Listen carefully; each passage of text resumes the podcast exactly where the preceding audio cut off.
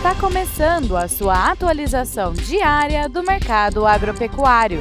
Fique agora com o Agro no Instante, da Scott Consultoria. Olá, eu sou Ana Paula Oliveira, médica veterinária, zootecnista e analista de mercado da Scott Consultoria, e hoje estou aqui para mais um Agro no Instante.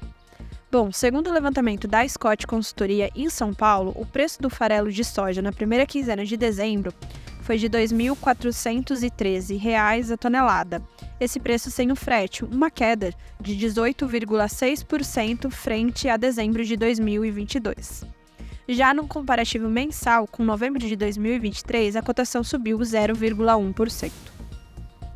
No que diz respeito ao mercado do boi gordo em São Paulo, o preço da arroba caiu 14,4% num comparativo anual, ou seja, com o mesmo período lá em dezembro de 2022.